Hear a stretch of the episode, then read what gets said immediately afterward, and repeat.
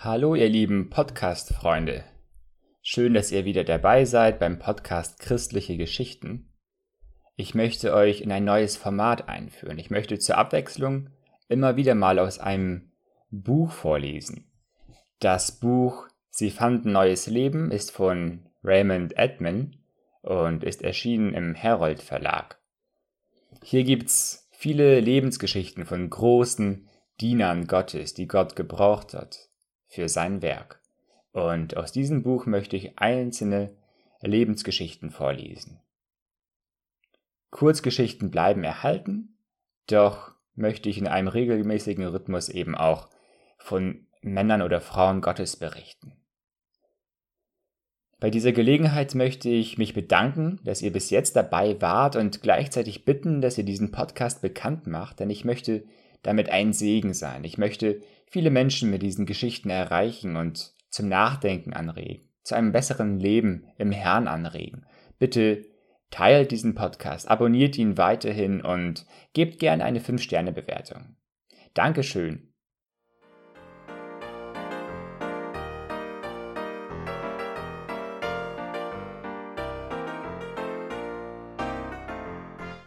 Hudson Taylor Das ausgetauschte Leben Hudson Taylor ist jetzt ein fröhlicher Mann, ein strahlender, glücklicher Christ.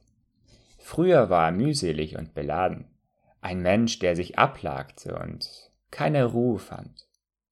Jetzt ruht er in Jesus und lässt ihn die Arbeit tun. Das ist der ganze Unterschied. So sprach ein Missionar, der mit Hudson Taylor zusammenarbeitete. Der Pioniermissionar im Inneren Chinas, der zu der klaren Erkenntnis gekommen war, dass der Heiland immer gegenwärtig ist und in uns wohnt, bezeugte, Meine Seele ist so glücklich im Herrn, wenn ich an den Segen denke, den er mir an dem glücklichen Tage schenkte, weiß ich nicht, wie ich ihm genug danken, wie ich ihn preisen soll. Wir haben Jesus so nötig wie nichts anderes. Er ist das große Geschenk der Liebe unseres Vaters. Und er hat sich selbst für uns hingegeben und sich mit uns eins gemacht in einem Leben der Auferstehung und der Kraft. Gott verfährt mit seinen Kindern sehr verschieden, um mit ihnen ans Ziel zu kommen. Aber die Methode, die er dabei anwendet, scheint in allen Fällen ähnlich zu sein. Im Leben jedes Gläubigen gibt es eine Zeit, wo er sich bewusst wird, dass er versagt und alles das, was der Herr von ihm erwarten konnte, nicht erreicht hat. Dann kommt es zu einer entscheidenden Begegnung mit dem auferstandenen Herrn und zu einer völligen Übergabe an ihn. Das bedeutet den Tod des eigenen Ichs. Es folgt ein gläubiges Aneignen seines Auferstehungslebens und als Folge davon ein überströmendes Leben, das der Herr Jesus mit Strömen lebendigen Wassers verglichen hat. Als junger Mann hatte Hudson Taylor den Herrn Jesus als seinen persönlichen Heiland angenommen und war dann sehr bald auf das Missionsfeld nach China gerufen worden. Dort hatte er 15 Jahre lang eifrig und mit Erfolg gearbeitet, ehe er das ausgetauschte Leben an sich erfuhr. Im Alter von 37 Jahren schüttete er seiner Mutter in einem langen Brief sein Herz aus. Man spürt darin, wonach er im Innersten hungerte und dürstete. Meine Stellung hier wird allmählich immer verantwortungsvoller und ich brauche, um ihr gewachsen zu sein, immer mehr besondere Gnade. Aber ich bin dauernd traurig darüber, dass ich meinem herrlichen Meister in so weitem Abstand folge und so langsam lerne, ihm ähnlich zu werden. Ich kann dir gar nicht sagen, wie mich manchmal die Versuchung quält. Ich habe nie gewusst, was für ein böses Herz ich habe. Aber das eine weiß ich, dass ich Gott und sein Werk liebe und ihm allein in allen Dingen dienen möchte. Ich bete ihn an und verehre ihn über alles, diesen herrlichen Heiland, in dem allein ich angenehm gemacht bin vor Gott. Oft denke ich, dass jemand, der so voller Sünde ist wie ich, überhaupt kein Kind Gottes sein kann. Doch versuche ich, diesen Gedanken immer von mir zu weisen und mich umso mehr an der Herrlichkeit Jesu zu erfreuen und an dem Reichtum seiner Gnade, die uns hat angenehm gemacht in dem Geliebten. Er wird von Gott geliebt, er muss auch von uns geliebt werden. Ach, wie komme ich auch hier wieder zu kurz? Möge Gott mir helfen, ihn mehr zu lieben und ihm besser zu dienen. Bete für mich. Bete darum, dass der Herr mich vor der Sünde bewahre, mich ganz heilige und mich mehr in seinem Dienst gebrauchen möge. Im menschlichen Herzen gibt es keine Wünsche, die Gott nicht befriedigen könnte. Die größte Schwierigkeit bereitet es dem Christen, die Verheißung des Heilands wörtlich zu nehmen. Der Herr Jesus spricht, Wen der dürstet, der komme zu mir und trinke. Es wird uns also gesagt, dass wir zu ihm kommen sollen, nicht zu irgendeinem Freund, nicht zu einem Erlebnis, nicht zu einem Gefühl oder zu einer Gemütsstimmung. Wir sollen nicht einmal zum Wort Gottes kommen. Vielmehr müssten wir durch dieses Wort zu der Person des Herrn Jesus selbst kommen. Den Weg zur Herzenszufriedenheit und Seelenruhe fand Hudson Taylor durch einen befreundeten Missionar, John McCarthy. Dieser schrieb ihm, dass der Wille meines treuen Heilands in mir geschieht, das ist meine Heiligung. Dafür möchte ich durch seine Gnade leben, in ihm zu bleiben, nicht selbst zu kämpfen und sich abzumühen, wegzusehen auf ihn, sich auf seine lebendige Kraft zu verlassen, ihm zu vertrauen, dass er alle Verdorbenheit des Herzens unterdrückt, in der Liebe eines allmächtigen Retters zu ruhen, in der Freude einer gewissen, völligen Erlösung, einer Erlösung von allen Sünden, so hat er selbst gesagt, sich wirklich in seinen als den höchsten Willen zu fügen. Das alles ist nicht neu, doch ist es neu für mich. Mir ist, als ob die erste Morgenröte eines herrlichen Tages über mir angebrochen ist. Ich grüße sie mit Zittern, aber voller Vertrauen. Ich habe das Gefühl, als wäre ich nur bis ans Ufer eines Meeres gekommen, das ohne Grenzen ist, als hätte ich nur genippt von etwas, was völlige Befriedigung gibt. Christus ist mir jetzt buchstäblich die ganze Kraft und die einzige Kraft für meinen Dienst. Er ist der alleinige Grund meiner unveränderlichen Freude. Möchte er uns in die Erkenntnis seines unergründlichen Reichtums hineinführen. Diesen Brief gebrauchte der Herr, um Hudson Taylor buchstäblich in die Erkenntnis seines unergründlichen Reichtums zu führen.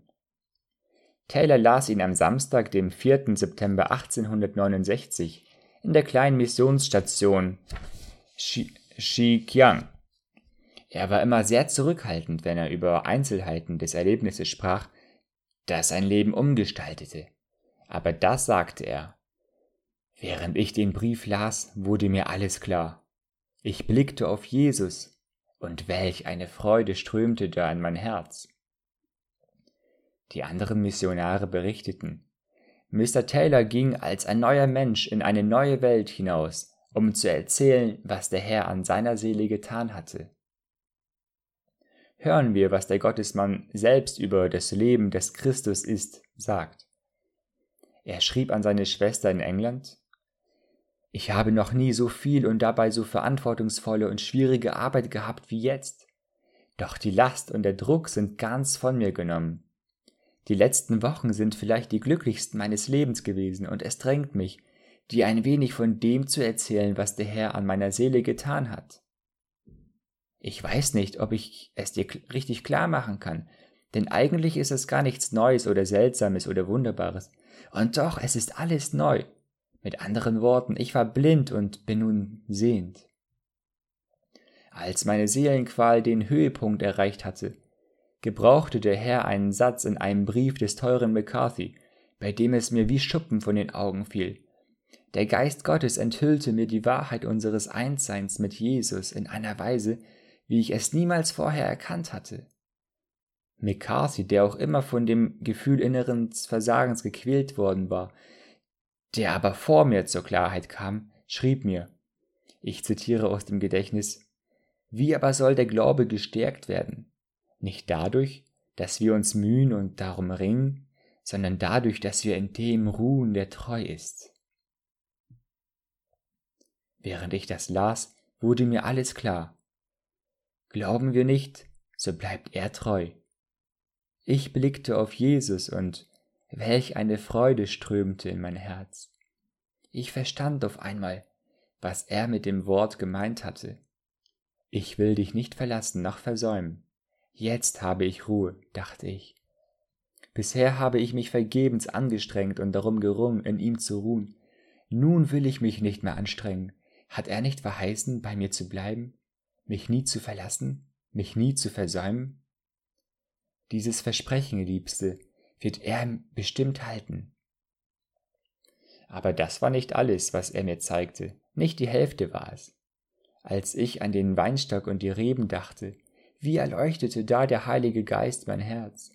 Mir wurde klar, wie völlig verkehrt es gewesen war, dass ich mir immer selbst die Kraft und die Fülle aus ihm holen wollte. Ich erkannte nicht nur, dass Jesus mich nie verlassen würde, sondern auch, dass ich ein Glied an seinem Leibe war, von seinem Fleisch und seinem Gebein. Jetzt verstehe ich es. Der Weinstock ist nicht nur Wurzel, sondern alles. Wurzel, Stamm, Reben, Ranken, Blätter, Blüten, Frucht. Und nicht nur das ist Jesus. Er ist auch Erde und Sonnenschein, Luft und Regen und zehntausendmal mehr als alles, was wir uns je erträumt und gewünscht haben. Oh, welche Freude, diese Wahrheit zu erkennen.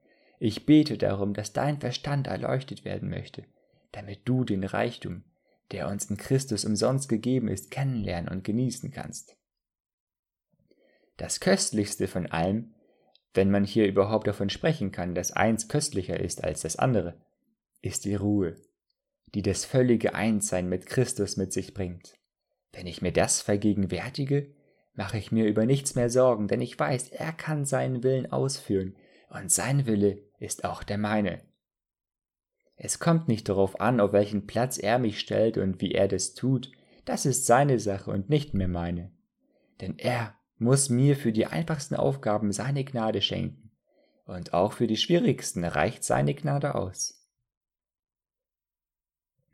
Gottes Gnade reicht in der Tat aus, und der Mensch, der den auferstandenen Herrn Jesus durch den Heiligen Geist ganz persönlich kennengelernt hat, erfährt, dass die Ströme lebendigen Wassers in seinem Leben Wirklichkeit werden. Mit Jesaja weiß er, einem festen Herzen bewahrst du den Frieden, weil es auf dich vertraut. Es gibt zahlreiche Zeugnisse über das Leben, von dem Hudson Taylor Besitz ergriffen hatte. Das Leben, das Christus ist, Eins dieser Zeugnisse stammt von einem anglikanischen Geistlichen, H. B. McCartney aus Melbourne, Australien. Er schrieb viele Jahre nach dem Erlebnis Hudson Taylors in dem kleinen Haus in Xinjiang. Hudson Taylor war ein Musterbeispiel von Ruhe. Die Verheißung, mein Frieden gebe ich euch, war sein Kapital, von dem er täglich heller für heller von der Himmelsbank abhob. Was den Heiland oder den Heiligen Geist nicht beunruhigen und betrüben konnte, regte ihn auch nicht auf. Die Ruhe und Gelassenheit, die der Herr Jesus in jeder Lage und auch in kritischsten Augenblicken zeigte, war sein ideeller und praktischer Besitz. Er kannte kein Hasten und Jagen, wusste nichts von überreizten Nerven oder Aufregung und Verdruss. Er wusste nur das eine, dass es einen Frieden gab, der höher ist als alle Vernunft, und dass er ohne diesen Frieden nicht sein konnte. Bei mir war das ganz anders. Ich habe eine besonders nervöse Veranlagung und wenn ich viel zu tun hatte, befand ich mich den ganzen Tag in einem Zustand nervöser Erregung. Ich hatte keine Freude am Herrn, wie es eigentlich hätte sein müssen. Besonders schmerzlich empfand ich es, dass ich während der Stunden, in denen ich meine Korrespondenz erledigen musste, nichts von dem Licht und der Gegenwart des Herrn verspürte die tägliche Post beraubte mich der köstlichen Gemeinschaft mit ihm. Mein Aufgabenkreis ist begrenzt, sagte ich schließlich einmal zu Mr. Taylor. Sie aber tun Ihr Werk im Großen, Sie arbeiten an Millionen Menschen, ich nur an zehn. Ihre Briefe sind sehr wichtig, meine ziemlich unwichtig. Trotzdem bin ich voller Unruhe und Sorge, während Sie immer ruhig und gelassen sind. Bitte sagen Sie mir, wie das kommt. Mein lieber Macartney, gab er mir zur Antwort, der Friede, von dem Sie sprechen, ist in meinem Falle mehr als ein köstliches Vorrecht, er ist eine Notwendigkeit. Sehr nachdrücklich fügte er hinzu, ich könnte die Arbeit, die ich zu tun habe, unmöglich tun, wenn nicht der Friede Gottes, der höher ist als alle Vernunft, mir Herz und Sinne bewahrte. Die sogenannte Keswick-Bewegung war mir damals nicht fremd. Ich hatte die herrlichen Wahrheiten gehört und predigte sie auch anderen. aber hier fand ich sie praktisch in die Tat umgesetzt, wie ich es niemals für möglich gehalten hätte. Das beeindruckte mich tief. Hier war ein Mann von fast 60, 60 Jahren, der ungeheure Lasten trug und der ruhig und gelassen bleiben konnte. Dieser Berg Briefe, jeder einzelne konnte eine schlechte Nachricht enthalten, eine Todesnachricht, eine Mitteilung über Geldschwierigkeiten, über Unruhen oder schwerwiegende Nöte und Unannehmlichkeiten. Doch sie wurden alle mit derselben Ruhe geöffnet, gelesen und beantwortet. Christus war der Grund seines Friedens, er war die Kraft, die ihm Ruhe schenkte. Indem er in Christus blieb, nahm er in allen Lagen und Verhältnissen und bei allen in Frage kommenden Angelegenheiten teil an seinem ganzen Wesen und den Quellen seiner Kraft. Und er tat das ununterbrochen in einfachem Glauben. Dabei war er wunderbar offen und natürlich. Ich kann das nicht anders in Worte fassen als mit dem biblischen Ausdruck in Gott. Er war alle Zeit in Gott und Gott in ihm. Es war das in ihm bleiben nach Johannes 15. Mit gutem Grund konnte McCartney für alle die Ermahnung anfügen, bist du in großer Eile, bist du nervös in Sorge, sieh auf, blicke auf den Herrn in seiner Herrlichkeit, lass sein Antlitz auf dir ruhen, das Angesicht des Herrn Jesus Christus. Meinst du, er könnte jemals in Unruhe und Sorge sein? Es ist keine Kummerfalte auf seiner Stirn, nicht der leiseste Schatten von Angst. Und doch sind deine Schwierigkeiten und Sorgen auch die seinen. Das Leben, das in ihm bleibt, ist reich und erfüllt, so wie die Seele, die mit vollen Zügen von dem Wasser des Lebens trinkt, die Fülle hat und nimmermehr dürstet. Das Leben, das Christus ist, ist bleibend und überströmend, voller Genüge und Reichtum. Hudson Taylor konnte für die Wahrheit der Heiligen Schrift, die er erlebt und erprobt hatte, keine passenden, passenderen Worte finden als die in dem kleinen Buch von Harry Beecher Stowe, How to Live on Christ, von dem er jedem Mitglied der Mission eine Abschrift schickte. Frau Stowe schreibt dort unter anderem, wie bringt der Zweig Früchte? Nicht dadurch, dass er sich unaufhörlich anstrengt, Sonnenschein und Luft zu bekommen. Nicht durch unnützes Ringen um jene belebenden Einflüsse, die der Blüte ihre Schönheit geben und dem Blatt das Grün. Nein, der Zweig bleibt ganz einfach am Baum in stiller, ungestörter Verbindung mit ihm, und Blüten und Früchte bilden sich und wachsen wie von selbst. Wie also soll ein Christ Frucht bringen? Dadurch, dass er sich anstrengt und müht, das zu erreichen, was ihm umsonst gegeben wird? Durch Meditation über Wachsamkeit, über Gebet, über das, was er tun und lassen soll, über Versuchung und Gefahren? Nein, er muss seine Gedanken und seine Liebe voll und ganz auf Christus konzentrieren, sein ganzes Wesen ihm völlig übergeben und dauernd auf ihn schauen, um in seiner Gnade zu bleiben. Christen, die in diesem Zustand einmal fest geworden sind, sind still und ruhig wie Kinder in den Armen der Mutter. Christus mahnt sie zur rechten Zeit und am rechten Ort an ihre Aufgaben und Pflichten. Er tadelt sie wegen jedes Fehlers. Er berät sie in jeder Schwierigkeit und spornt sie zu allem an, was nötig ist. In ewigen und zeitlichen Dingen machen sich solche Christen keine Sorge um das Morgen denn sie wissen, dass Christus für sie heute ebenso gut erreichbar ist wie morgen und dass die Zeit seiner Liebe keine Grenzen setzt. Ihre Hoffnung und ihr Vertrauen beruhen einzig darauf, was er für sie tun kann und will, nicht darauf, was sie nach ihrer Meinung selbst für ihn tun könnten und wollten. Ihr Talisman gegen jede Versuchung und Sorge ist die immer neue kindliche Übergabe ihres ganzen Seins an ihn. Das ist das ausgetauschte Leben, das bleibende, fruchtbringende Leben, das Leben des Christus ist und das jeder Gläubige besitzen sollte. Galater 2, Vers 20 kann im Leben jedes Christen herrliche Wirklichkeit sein. Ich bin mit Christus gekreuzigt, ich lebe aber, doch nun nicht ich, sondern Christus lebt in mir. Denn was ich jetzt lebe im Fleisch, das lebe ich in dem Glauben des Sohnes Gottes, der mich geliebt hat und sich selbst für mich dargegeben.